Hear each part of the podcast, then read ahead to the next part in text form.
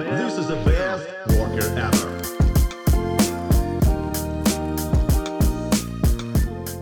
Привет, вы слушаете подкаст «Работник месяца» в студии Лиза. В гостях у нас сегодня Евгений Гавриляк, соучредитель веб-студии «Ананас».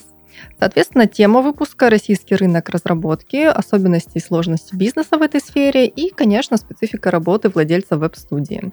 Евгений, здравствуйте. Здравствуйте. А, Ваша веб-студия разрабатывает IT-решения для бизнеса. Направление это очень востребовано, это понятно. У каждой компании есть, э, по крайней мере, сайт, если не какой-то более сложный цифровой продукт. А Как вы решились вообще выйти на такой высококонкурентный рынок?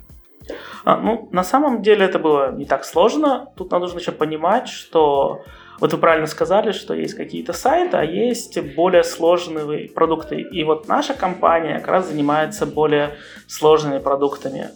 И если посмотреть на рынок сейчас, в данный момент, то компании, которые предлагают именно сложную разработку для, для рынка, либо, скажем, инновационную, таких компаний не так много. И спрос на них очень высокий.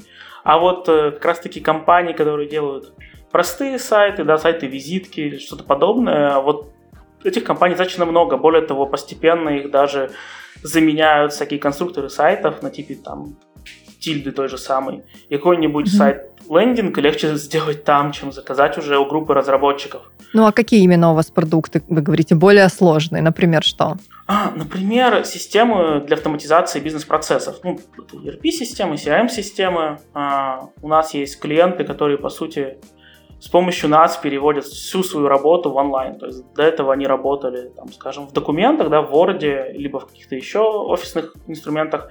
Ну, а сейчас у них есть а, порталы, на которые они заходят э, с любой точки там, мира. Условно, их сотрудник может зайти, выполнить свою работу, а другой сотрудник, если это нужно, ее проверит. И, собственно говоря, там процесс будет завершен. Либо там не завершен, да. Также, если есть какая-то там сдельная оплата, оплата труда, то система сама может посчитать, а, какой процент там оплаты причитается сотруднику. Ну, например, вот такие системы.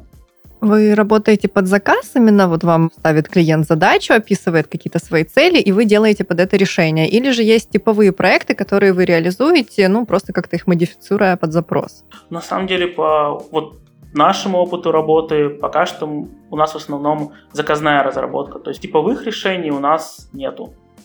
И проекты при этом очень сильно разнятся, на самом деле. А чем вы занимаетесь в студии как соучредитель? Да, на самом деле много чем. То есть я направляю некий вектор развития нашей компании, слежу за вообще атмосферой в офисе. Мы также участвую в собеседованиях, а, участвую на каких-то деловых встречах уже с, ну, с крупными партнерами. Такого рода работу провожу. Но это больше административного характера работа, непосредственно самой разработки, вот технических процессов вы не касаетесь? Нет, непосредственно самой разработки я не касаюсь. А, У нас, получается, два учредителя. Я всегда занимался больше административной частью, а другой учредитель занимался больше разработкой. И так у нас вот поделено, и мы друг к другу не залазим на самом деле. Ага. А, Вы сказали, что вектор развития в том числе определяете, а каков он сейчас у вас? Вот какой выбирает вектор э, современная веб-студия на современном рынке разработки? На самом деле мы хотим зайти на зарубежные рынки. Это первый наш такой шаг. Потом мы хотим, так у нас достаточно молодая компания, мы все-таки хотим поднять нашу узнаваемость, и сейчас как раз работаем над этим. Мы зашли к маркетологам, которые помо- пообещали нам помочь с этим. И расширение штата плюс обучение новых сотрудников. То есть и увеличение непосредственно различных отделов. То есть чтобы раз- разработка не была только разработчики и все. То есть должны быть менеджеры, должны быть тестировщики, ну, чтобы мы могли соблюдать весь цикл и быть конкурентными на рынке. А сейчас штат у вас большой? Сколько людей работает? А сейчас примерно у нас работает 20 человек. Ну, Это такая средняя численность. Ну, Кто-то уходит, кто-то приходит. У нас есть дизайнеры, у нас есть тестировщики, менеджеры и программисты. Все эти люди э, являются непосредственно вашими подчиненными или нет какой-то строгой иерархии, просто у каждого профильного специалиста есть свой руководитель, тоже профильный? На самом деле у нас нет строгой иерархии, то есть, но тем не менее они являются моими подчиненными. Ну, то есть у нас при этом можно, может один там менеджер подойти к какому-то другому человеку и спокойно с ним пообщаться, попыта- ну, к тому программисту, или программист может подойти к менеджеру и тоже попросить что-то сделать от него. Такой, такой четкой иерархии нету, но более-менее мы пытаемся придерживаться того, что ну, сначала идет руководство, да, которое организовал компанию, потом все-таки менеджеры, ну, потом все остальные. Но это очень размытая на самом деле вещь и нечеткая. В целом я вот так поняла, что это достаточно демократичный стиль управления вами избран. Что это еще в себе заключает? Вот, например, а, от каких-то компаний со строгими правилами работы, что вас отличает? Да, на самом деле, когда я работал, что сам как наемный сотрудник, меня очень не радовало то, что был такой момент, особенно в IT-компаниях, да и на самом деле в других наверняка компаниях также. Привожу пример. А, я человек не курящий и мог выполнять много монотонной работы, сидя за компьютером, но у меня были курящие коллеги, да, и они постоянно куда-то ходили. Поэтому как бы время, да, идет, задачи не выполняют меньше. А, я мог отойти, скажем, в какой-то момент там, на 15 минут куда-то отлучиться. И приходя обратно, ну, я могу сказать, что я очень долго отрываюсь от компьютера на долгое время.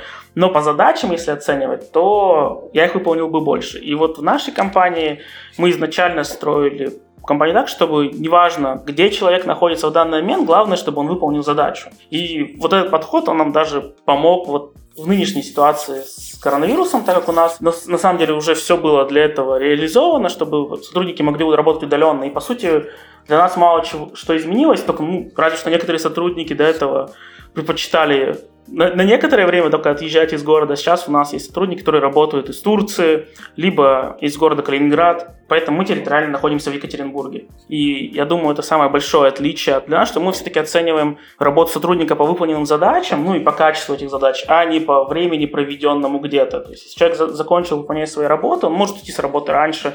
Если он уверен в себе, он может прийти на работу попозже ну и просто выполнить ряд задач, которые перед ним стоит. Нет вот этого жесткого графика. А вы не заметили того, что после пандемии, вот этого вынужденного карантина, когда сейчас уже все закончилось, а люди, тем не менее, не вернулись на свои рабочие места в офисы, а, также продолжая работать удаленно, вот вы сказали, там кто-то из Турции работает, кто-то еще откуда-то, а, ну, в целом потерялся какой-то общий коннект в команде. Я сейчас говорю именно не про производительность, потому что, ну, да, все учитывают ее индивидуально и достаточно выполнять просто свои задачи текущие хорошо, и, собственно, неважно, как долго ты находишься на рабочем месте.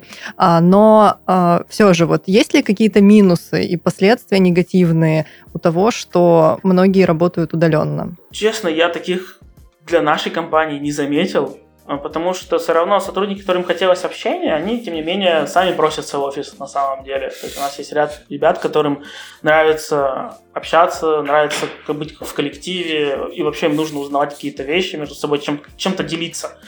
И поэтому отсутствует на самом деле даже не половина, а лишь там какая-то малая часть наших сотрудников, многие все еще нравится ходить в офис.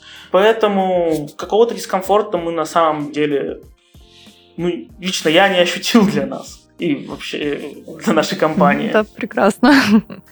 А расскажите, какой у вас офис? Просто многие представляют офисы IT-компаний как э, такие очень необычные пространства, в которых много развлечений, способов отвлечься, переключиться, настроить себя на какой-то креативный лад. Есть ли у вас что-то подобное? Да, у нас есть небольшой игровой угол. Э, при этом стоит заметить, что мы не крупная IT-компания, да, то есть не настолько большая, там, например, какой-нибудь Сбербанк, а, который бы могли себе позволить прям много развлечений, но тем не менее, да, у нас есть игровые приставки, у нас есть VR, у нас есть компьютер, у нас можно смотреть кино, если ты захочешь отвлечься, у нас есть пуфики, можно немного отдалиться от всех э, рабочих зон, то есть у нас есть три кабинета, получается, можно вот из него выйти в какое-то пространство, сесть, тебя там никто не будет трогать. А вы сами этим пользуетесь? Есть на это время у соучредителя компании? А, на самом деле пользуюсь, потому что это замечательный способ пообщаться с людьми. И как раз как сотрудничатель компании я считаю, что очень важно оставаться в коннекте с своими сотрудниками,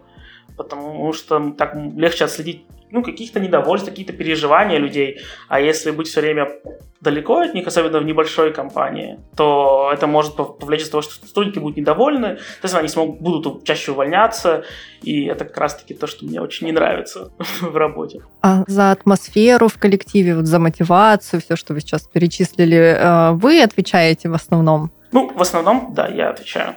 И как вы ее модерируете, эту атмосферу?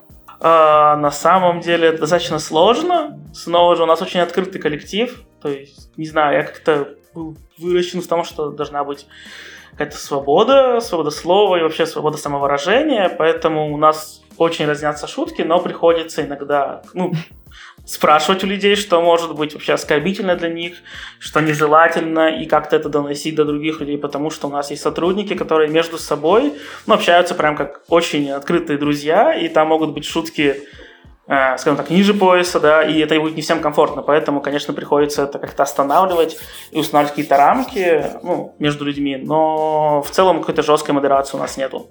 А что насчет тимбилдинга, корпоратива, всяких вот такого рода активностей проводите? Что-то такое? А, да, он, особенно до вот ситуации с коронавирусом у нас были корпоративы, мы выезжали в различные заведения, там, играли в какие-то совместные игры, просто вы ездили покушать, а, как-то себя развлекали, а, ходили на просто какие-то развлекательные мероприятия все вместе. Такое, конечно, было. Ну и сейчас тоже есть. У нас, например, сейчас, так как все собираются, стали реже куда-то выходить, у нас появилась такая привычка раз в неделю смотреть кино. Вот. Ее до этого не было, а сейчас она у нас появилась. Практически всем офисом смотрим кино и как-то отдыхаем от всего. Ну, это классно. А, вот э, вы сказали, так вскользь упомянули а, свой опыт работы более ранний. А можете вообще рассказать про свой профессиональный путь, как вы пришли к тому, что стали соучредителем веб-студии, где работали ранее? Да, конечно. То есть все началось, на самом деле, еще с детства. Меня завлекала тема именно технологий. Я как-то всегда был податлив на это на именно какие-то гаджеты, компьютеры, приставки, вообще интернет. Мне все это очень нравилось всегда. Но, будучи несмышленным школьником, я пошел в юристы. И на самом деле по образованию я юрист. Вот. А потом я во время уже институт, учебы в институте пробовал разные подработки. Одна из них была связана непосредственно с IT-сферой. Я был контент-менеджером, человек, который наполняет просто сайты. Но после того, как я получил образование, я решил поработать по специальности. Проработал, наверное, может, месяцев 6-7. Мне это жутко не понравилось. Я прям был очень недовольный тем, что я вообще делаю. И стал пытаться устроиться в какие-то IT-компании в городе Екатеринбурге. Вот у меня получилось устроиться в компанию Абак Пресс, которая занималась тогда сайтом Пульс Цен. Это такая торговая площадка для крупного бизнеса, в основном металлопроката. И как раз таки устроился туда контент-менеджером, обучался продвижению сайтов, обучался пытался цеплять все знания новые, которые поступают из этой компании, общался там с разными людьми. И постепенно мой знаком... один из моих знакомых предложил попробовать ну, что-то в IT-сфере самим сделать. Я решил попробовать вместе с ним, э, занялся чем-то. Мы начали продвигать свои услуги, он был разработчиком.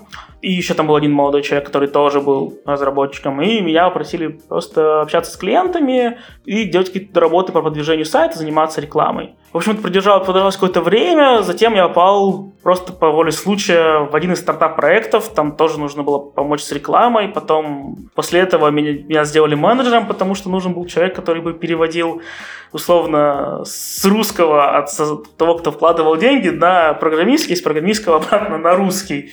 Вот, потому что ну, человек как бы, у него были деньги, была идея, но общаться там в плане каких-то слов даже технических, он просто не представлял, как это сделать, ему было сложно. Там я познакомился с одним из программистов, а, мы много общались, так получилось, что сработались, у нас к нам так или иначе приходили какие-то другие люди случайно, что-то просили сделать, но в разнобой мы решили объединиться, и так получилась наша компания. Мы просто вот взяли все, что у нас было, соединили вместе и стали уже работать совместно и над продуктами, которые мы находим ну, вместе с ним. Весьма тернистый путь у вас. Да. А в конечном итоге юридическое образование вам как-то все-таки помогает? Э, ну вот, например, юридические вопросы вы решаете э, в своей компании? Ну, э, во-первых, оно помогает тем, что я действительно у нас все законы, то есть мы почти сразу стали работать и с договорами, то есть у нас не было левых денег, у нас все официально и как мы это постараемся придерживаться. Потом э, вдобавок у нас, когда я учился на юриста, было целое отделение, ну как направление менеджмента, и вот тут мне это тоже помогло, плюс там у нас было управление предприятием, ну, на самом деле у нас был такой юриспруденция, она еще включает в себя какие-то такие вещи. И это все достаточно сильно помогло, потому что ты начи- начинаешь бизнес не с полным, там, ноль вообще представления, как оно работает, а хотя бы с какими-то базисами. То есть ты понимаешь то, что бывают взлеты, бывают потом падение, что на эти падения нужно как-то отвечать какой-то инновационной идеей или чем-то, ну, какой-то, каким-то предложением. После... И, в принципе, ты можешь ориентироваться как-то в рынке, вообще понимаешь, что как работает. Ну и снова же умение общаться с людьми в IT, да и вообще, по сути, не знаю, наверное, в жизни очень важно уметь наладить с кем-то контакт. Потому что, мне кажется, все-таки и в бизнесе, и в жизни очень большая часть имеет везение, а везение без умения разговаривать и вообще общаться с ними невозможно. А вистов этому учат. Клиентами общаетесь вы э, сейчас или все-таки есть какие-то еще менеджеры? Сейчас еще есть менеджеры. Я стараюсь уже с клиентами ну, не общаться так плотно, но первоначально общался с клиентами я. Как бы я был единственный менеджер. А, плюс все-таки есть какие-то диалоги, скажем, которые требуют ну, моего вмешательства как уже главы компании. Ну, то есть это какие-то разговоры об увеличении штата разработчиков, там, например, компания хочет, чтобы мы больше закрывали задач, и мы можем подстроиться под них, но э, это определенные договоренности, которые мы заключаем уже с, ру- с руководством там, другой компании, которая хочет от нас этого. Потому что зачастую мы прям можем целенаправленно для кого-то набрать людей, и, по сути, эта компания должна выдать какое-то обязательство, что они будут закупать у нас ну, какое-то определенное количество рабочих часов, ну, чтобы мы не себе совсем в убыток работали. Вот. И вот на такие разговоры приходится и сам, ну, лично ездить, как-то общаться. А какие услуги чаще всего клиенты заказывают? А, может быть, есть какой-то определенный тип продуктов, который бизнесу сейчас э, ну, вот, очень нужен? У нас, на самом деле, в данный момент есть три продукта, которые мы ведем, и они в корень все разные. То есть у них прям нет ничего общего. Так, а можете рассказать, или это коммерческая тайна? Да нет, почему? Никакой коммерческой тайны. То есть один из наших продуктов это голосовой робот-помощник. Он называется Twin. А, примерно то же самое, что вы слышите в банках, когда звоните, и с вами пытается общаться робот. Ну, тот же робот Тинькофф, например.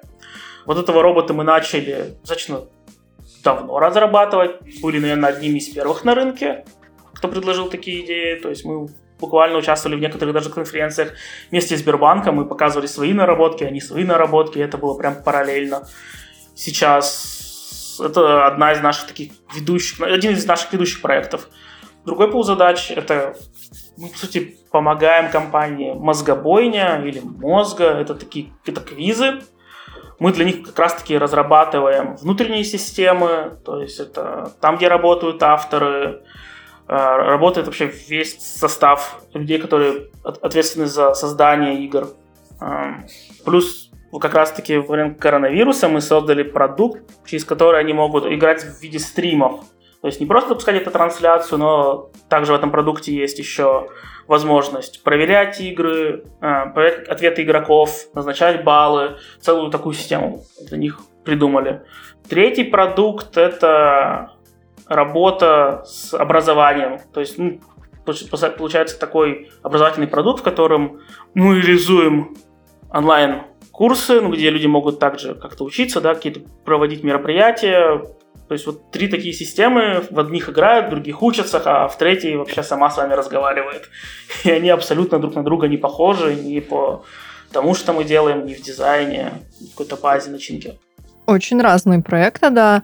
А, а постоянная одна команда разработчиков всегда с ними взаимодействует, или же вы привлекаете на аутсорс специалистов, э, набираете под какой-то конкретный проект отдельно? Как это реализовывается?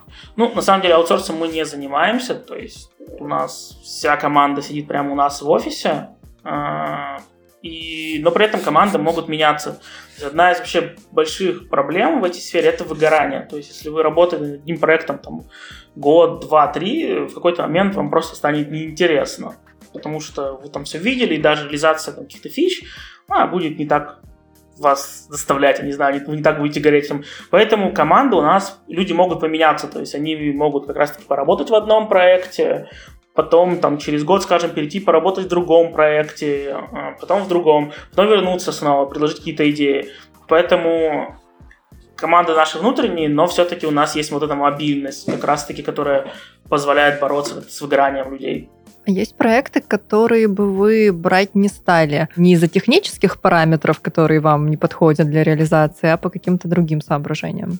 Да, и были такие проекты. Ну, зачастую это связано с тем, что нам либо не нравится в какой-то мере заказчик, то есть бывают, знаете, грубые люди, и вот как раз-таки с такими заказчиками работать нам, у нас нет большого желания. Обычно это прям заметно на первых порах, то есть в первой переписке, при звонке мы понимаем, лично я понимаю, что какому-нибудь менеджеру это скорее будет потом доставаться какие-то болезненные моменты, то есть его могут в чем-то ругать, там прям хамить, и это будет некорректно, и таких, таких клиентов мы отсеиваем, мы за них не беремся. Отказывать им ваша работа или этим менеджер занимается? По- по-разному. То есть может менеджер отказать, могу я, не имеет значения, мы просто говорим, что ну вот извините, но ваш заказ нам не интересен. Угу.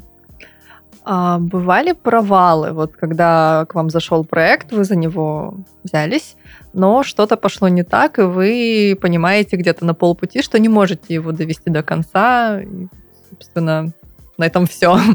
А, таких провалов не было, но был провал, что нам не заплатили денег. И подделали документы, ну, акты, то есть нам мы отдали акты на подпись, к нам пришли, а, нам отдали акты обратно, а потом через какое-то время заявили, что акты поддельные, то есть на них поставили факсимилье. И нам пришлось обращаться в суд. А, суд стал на нашу сторону, потому что истец, так как по телефону нам позвонил, сказал, что делает это достаточно часто. А, у нас была запись этого разговора. Потом в суде человек, представитель ответчика отказался признавать документы подделкой, и тогда ну, их обязали выплатить нам сумму денег. Вот. вот такого рода у нас было неприятное общение. Но так, чтобы мы прям взялись за работу и не выполнили ее, такого не было. Так и в этом деле, когда обязали этих мошенников выплатить вам компенсацию, какую-то компенсационную сумму денег, а как все завершилось? Вам заплатили в итоге-то? Да, мы просто э, получили решение суда, а потом пошли с ним в банк, а, банк перевел, по сути, получается, деньги уже к нам. Компания была рабочей, просто они почему-то... Просто нечестный. Да, просто нечестный. То есть они почему-то захотели как бы не платить нам. Сказали, что вот вы знаете, давайте вы нам вообще деньги вернете, потому что мы вам акты не подписывали на самом деле. Вот, а факсимиле в нашем законе не принимается. А мы знать не знали, что это факсимиле, потому что акты подписывались не при нас, а на внешний вид на самом деле факсимиле там от ручки от, отличить практически невозможно. Ну, если ты не какой-то профессионал, наверное. Для нас это просто ну, как бумажки с очень похожей на человеческую подпись очень, мы все были. Ну, мы так в суде и заявляли, а потом и угу. так подтвердилось на самом деле. Судьи просто хотели получить какую-то рабочую систему, но не выплачивать за нее деньги, потому что потому что мы им все равно ее предоставили. То есть у нас после подписания актов так или иначе идет э, приемка работы да, перед ними, и мы так или иначе предоставляем исходный код, получается, заказчику. Поэтому система бы осталась у них, а у нас бы еще и денег не появилось но все закончилось хорошо для нас. А, а вы как-то проверяете будущих контрагентов перед э, началом сотрудничества? На самом деле каких-то прям инструментов проверки у нас нету. Есть там, банальные запросы в Эльбе, да, если какие-то там дела, э, исполнительные производства на компании. И в целом, на самом деле, нет. Какой-то большой проверки нету, но нам пока что, кроме одного раза, везло, mm-hmm. скажем так. А можете рассказать, как вы развиваете студию в плане маркетинговых активностей, продвижения какого-то? И вот вы еще сказали, что в перспективе планируете выходить на международные рынки. Есть ли в этом направлении уже тоже какие-то задумки? Ну, по маркетингу тут на самом деле мы вот буквально до этого года вообще никак не развивались, то есть у нас был полнейшее сарафанное радио. Мы делали заказ с одной компании, нас советовали другой компании, зачастую нас как раз таки советовали, когда люди уже потратили какую-то часть денег на людей, которые не справились с задачей, а потом передавали ее нам. Поэтому у нас вот проекты, о которых я говорил, там Twin и Мозгобойня, на самом деле мы с ними работаем уже не первый год. То есть это прям такое стабильное сотрудничество, которое, ну, пока что не заканчивается и вроде в перспективе заканчиваться не должно. Поэтому маркетингом мы начали заниматься вот только сейчас, и пока что там ничего интересного нет. Какая-то пиар-компания, там реклама в интернете, сайты для продвижения. Ну, ничего такого, знаете, грандиозного или интересного, о чем бы можно было рассказать. Вот. А по выходу на зарубежные рынки у нас действительно уже был опыт работы с клиентами из Соединенных Штатов Америки, из Англии.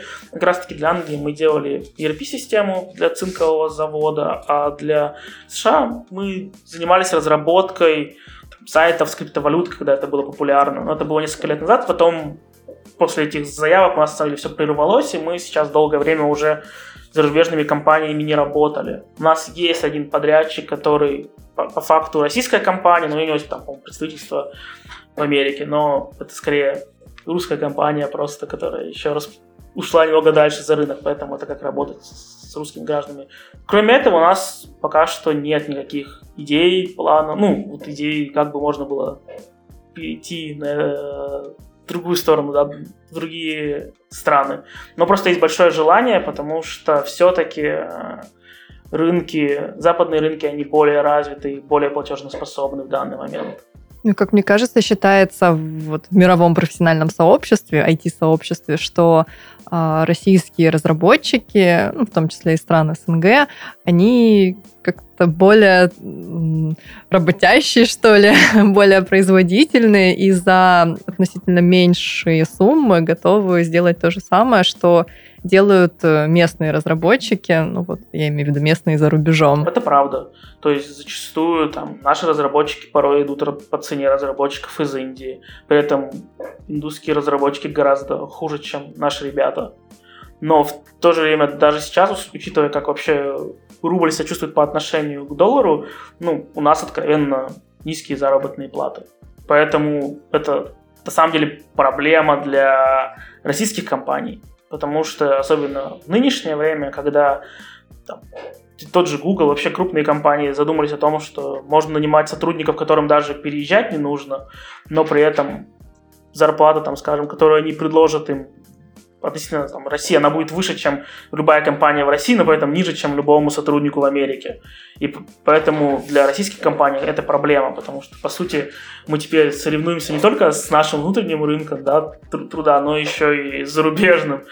И у них, конечно, больше возможностей. Поэтому мне кажется, что таким компаниям, как наша, рано или поздно придется выходить на иностранные рынки, потому что у нас либо тогда будут выметать всех ум, ну, хороших, именно умных специалистов, и мы будем поддерживать какой-то такой средний, ну, может быть, низкий уровень, но никогда не сможем делать что-то высокое, потому что банально хороших спецов будут выкупать. Ну, либо крупные IT-компании России, либо иностранные компании. Ну вот у вас э, разработка на заказ. В принципе, а, любая компания может зайти с любым запросом, получить э, свой проект реализованный, а, но при этом есть ли какое-то уникальное торговое предложение, что-то, что вас отличает от э, других таких же игроков рынка, а вот чем вы отличаетесь? Мы отличаемся, на самом деле, больше, мы гораздо более погружаемся в бизнес-процессы наших заказчиков. Для нас абсолютно нормально проводить какое-то время прямо в офисе заказчика или общаться с ним гораздо больше. То есть у многих это все, у многих других компаний это прям есть жесткий регламент на это. Мы спокойно можем, если там в Екатеринбурге выехать, Э, в другую компанию, провести целую неделю, там, просто изучая бизнес-процесс, общаться со всеми, и потом еще приезжать туда, то есть у нас вот с мозгобойней вообще наложен такой процесс, что у нас каждую среду сотрудник приезжает к ним в офис, ну, менеджер общается, как вообще работают продукты, э, все ли устраивает. Ну, получает не только обратную связь по скайпу с их менеджером, а прям общается с сотрудниками. Может спокойно с кем угодно поговорить, и за счет этой погру... погруженности, получается, у нас и продукты выходят более жизнеспособные, потому что зачастую, как бы, с одной стороны, есть заказчик, да, который понимает, что ему как-то нужно улучшить бизнес-процесс, но как не имеет понятия. С другой стороны, есть разработчик, который просто хочет денег, и они там как-то в вражде добиваются технического задания. Поэтому техническое задание каких-то там, кроме как формальности, никаких ценностей не, не несет. Поэтому потом есть проблема того, что люди часто переделывают много раз работу. А мы, по сути, формируем вот из такого общения как раз пул задач, У нас нет там очень строгого документа, но у нас всегда после общения с клиентом есть список задач, которые нужно выполнить. И мы оцениваем непосредственно эти задачи. И если, например, клиент скажет, что мы что-то не учли, посмотрев на, на именно прям список того, что он получит, или наоборот кажется ему что-то лишним, он может что-то убрать, либо что-то добавить, либо заменить, и от этого будет варьироваться цена на продукт. И это какое-то наше преимущество, то, что у нас очень такая, такая система очень гибкая, мы можем спокойно что-то убрать из продукта, добавить. У нас не будет такого, что вот мы вам сделаем только это, и вот такую-то сумму. Человек, в принципе, может посмотреть сам на задачу и сказать, а мне нужно там, такой функционал, такой функционал, такой функционал. Этот функционал у меня пока денег нету, я посмотрю вообще, как продукт работает, и нужно ли мне продолжать с ним разработку. Вот что касается стоимости, если клиент заходит с определенным бюджетом э, и хочет э, в рамках него получить э, что-то, что объективно ну, превышает э, эту сумму, как вы поступаете в данном случае? Э, тут скорее ваша политика в том, чтобы постараться расширить бюджет или в том, чтобы сократить э, количество услуг за него предоставляемых? А, на самом деле мы смотрим исходя из клиента, то есть если, скажем, превышение не очень высокое, а, но при этом клиент готов в дальнейшем а, платить оплачивать нашу работу, то есть, потому что мы, как я уже говорил, с многими клиентами работаем не один год, и постоянно что-то приходится дорабатывать. Ну, мы, мы эту работу сделаем, потому что в дальнейшем она окупится нам в два-три раза условно. А, по времени и по стоимости. При этом ведь у нас, так деньги все равно достаточно высокие в нашей сфере, а, обычно ходят.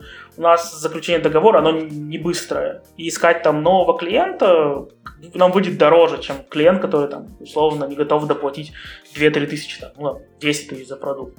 Если учитывать, что мы обычно делаем сложные системы, и разговор обычно идет там в миллионах, то какую-то часть убрать в плане даже нашей цены скидки предоставить, это не настолько для нас проблематично.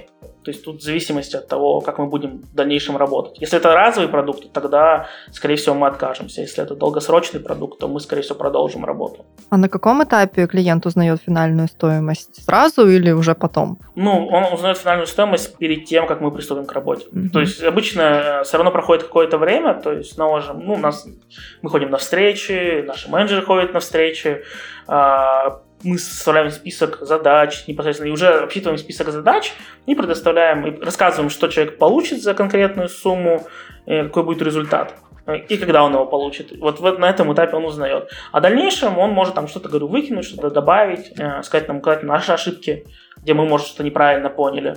Но цену он узнает до начала старта работы. А как вы считаете, что самое сложное для российского бизнеса в сфере IT-разработки.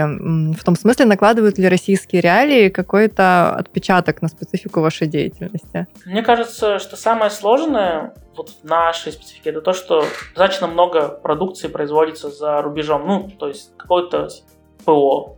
Если говорить о закупке там лицензионного ПО, она зачастую, оно, оно зачастую закупается не в рублях, а в долларах. Это проблемно для нас. Снова же, э, то, что наша профессия, ну, вообще профессия разработчиков, она достаточно универсальна в том плане, ну, где, где хочешь, там и сиди. По сути, наших разработчиков могут легко хантить зарубежные компании. Если где-то, да, мы конкурируем сами с собой, то здесь мы еще конкурируем и с внешним рынком, так или иначе. И в этом есть проблема. Плюс обучающие материалы каких-то обучающих материалов на русском языке достаточно немного. Ну или, скажем, они все для начинающего уровня. Если говорить о уровне среднем и выше среднего, то обучающих материалов на русском языке практически нету. И поэтому тут нужно, чтобы сотрудник знал английский язык. Либо вам нужно переводить эти материалы самим. А если человек знает английский язык, то он еще более конкурентный на рынке труда и, в общем-то, такой можно сказать, бесконечный круг. А, вы сказали в самом начале, что а, участвуете в собеседованиях, то есть я понимаю так, что кадровый вопрос а, тоже вы ведете во многом. Вот что касается сотрудников, команды, как вы, например, боретесь с тем, что другие компании могут хантить? Вот только что, да, вы это озвучили.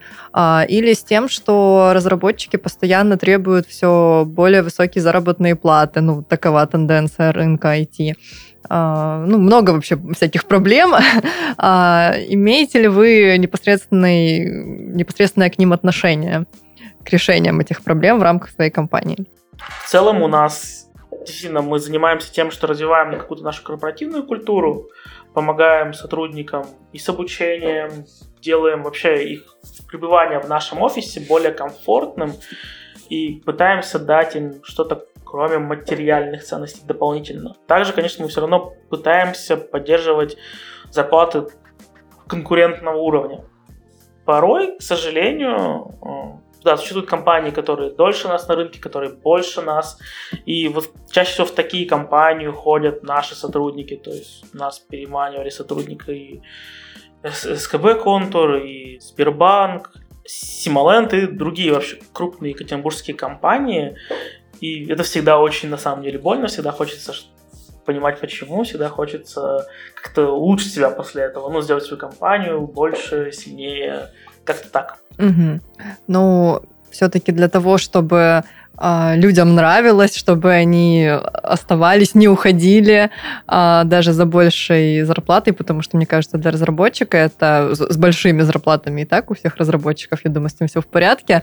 А, ну, для них это больше фактор, ну, такой практический, в приоритете интересность проекта, вот чтобы давать возможность э, разработчику заниматься именно творчеством а, в рамках своей профессии. А, вы предоставляете какую-то свободу деятельности и какое-нибудь, например, обучение? Да, конечно. То есть у нас есть система наставничества, то есть у нас более опытные программисты всегда готовы подсказать менее опытным, это раз. А во-вторых, у нас снова из-за того, как устроен наш бизнес-процесс вообще в компании, то есть все более-менее с друг другом общаются, у нас спокойно программист может, например, предложить менеджеру согласовать какие-то фичи, какие-то его идеи, которые он видит, что будут полезны для продукта. И чаще всего, на самом деле, мы их согласовываем. То есть у нас очень редко э, идет отказ от какой-то фичи, предложенной программистом, потому что зачастую а, они достаточно они могут содержать продукт, то есть помочь его оптимизировать, увеличить скорость работы, сделать визуально более приятным, либо более устойчивым. И на самом деле это окупается и для заказчика, ну и для нас, как для работодателей, ну и сам программист как-то проявляет себя. Ну, бывает все-таки какое-то неразрешимое недопонимание с клиентом, или всегда удается уладить около конфликтную ситуацию? Ну, кроме одного раза у нас не было таких ситуаций. То есть мы всегда все-таки находим какой-то общий язык. Снова же у всех есть какая-то цель общая. То есть наша цель не просто да, действительно заработать денег, наша цель все-таки, чтобы мы могли рассказывать о наших продуктах и вообще говорить, что мы сделали. Потому что без этого, наверное, я бы не хотел бы свою компанию. То есть все равно есть, знаете, такая черта, что хочется быть лучше других, хочется, чтобы тебе знали, хочется, чтобы тебе говорили, так или иначе, хочется, чтобы о твоих продуктах как-то разговаривали, конечно, в положительном примере, а не так, что говоришь, что вы ничего сделать не можете, и вообще все у вас плохо. Вот, а, поэтому мы и исходя из этого, то, что и компании нужно, да, заказчику какой-то рабочий продукт, а все-таки не поругаться с вами и потерять деньги. И вам нужно все-таки тоже сделать какой-то хороший продукт, который вы сможете потом показать и как-то его не знаю, может быть, пропиарить, где-то о нем поделиться. Вы тоже все-таки нацелены на то, чтобы найти какую-то точку соприкосновения. Поэтому вот прям конфликтных ситуаций на уровне что мы все расходимся и больше с вами не работаем, у нас действительно вот была только одна. А больше таких ситуаций у нас не было. Мы всегда там, приходим за стол, там, с учредителями, с ведущими там, людьми той компании и как-то договариваемся до чего-то, находим э, точки соприкосновения, находим варианты, которые устроят всех. Просто мне кажется, что э, в такой сложной, технически сложной сфере, как разработка, могут быть э, непонимания с клиентами в ключе того, что клиент хочет что-то получить, ну вот в итоге у него есть какая-то цель, он не знает, какими средствами ее достичь, э, не понимает, как ему сформулировать ТЗ, и просто вот говорит, я хочу вот так, хочу, чтобы в конце концов все получилось таким образом. А, а из-за невозможности технической это реализовать, ну, может возникнуть какой-то дисконнект. Ну, на самом деле, это работа как раз-таки менеджера или аналитика в том, чтобы понять, что хочет вообще человек. То есть он обычно ведь говорит о каком-то результате, это действительно так. И работа менеджера как раз перевести это все в какую-то условную задачу, понятную для программиста. И зачастую с нашим развитием вообще интернета, развитием технологий, ну, нерешимых задач практически не существует. То есть они могут быть сложными, дорогими, но чтобы нерешаемыми, это редко. Особенно все-таки в бизнесе, который там в среднем понятно, чем занимается. То есть если у нас Илон Маск может запускать ракеты в космос и вообще настраивать системы для взаимодействия там, снова же, с спутниковым интернетом, то мы-то уж точно что-то придумаем. Какой-то вариант, как минимум смежный. То есть, может быть, он не будет, знаете, идеальный или один в один, но там что-то смежное, что-то подобное. Плюс нужно уметь доносить заказчику все-таки. Человек, понятно, что не разбирается, но я также в медицине не разбираюсь. То же самое мы должны объяснить человеку, что мы можем сделать, какой результат получится. А, и максимально стремиться, да, его удовлетворить его потребности. Поэтому не знаю, просто умение разговаривать, мне кажется, и доносить свои мысли. Ну, это важно, да. Что самое любимое в работе для вас? Самое любимое – это момент запуска продукта и получения приятного фидбэка, ну, обратной связи. А что, наоборот, не нравится максимально? Когда уходят сотрудники. Для меня это каждый раз больно, потому что компания еще небольшая, фактически всех сотрудников. Я присутствую при найме всех сотрудников, и, получается, присутствую при их увольнении тоже. И чаще всего все-таки для меня это неприятный момент, потому что ну, это показатель скорее того, что где-то мы не выросли, где-то мы не справились. Это вряд ли показатель того, что сотрудник очень плохой и нехороший. Это больше такой стимул для себя. Но он бьет по самолюбию, поэтому неприятно. Как попасть э, к вам в компанию? Вот вопрос как к человеку, который присутствует на всех собеседованиях. Ну, первое, надо отправить к нам резюме, а потом не побояться прийти на собеседование. Если это техническая специальность, будет небольшое тестовое задание, будет, получается, двойное собеседование, в нем, на, на нем будет присутствовать наш а, технический директор, и буду присутствовать я первую часть. Мы там поговорим про IT-составляющую, а вторую я буду пытаться понять, насколько вы подходите наш коллектив э, и разделяете какие-то, не знаю, наши чувства юмора. Если все будет замечательно, то вы приняты. Вот. Чувство юмора это ключевой параметр.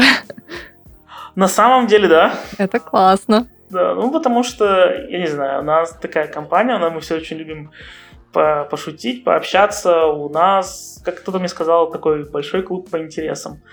Вот, потому что ну, у нас очень молодой состав, я не знаю, и мы любим всякие шутки, поиздеваться сами над собой, еще над кем-то.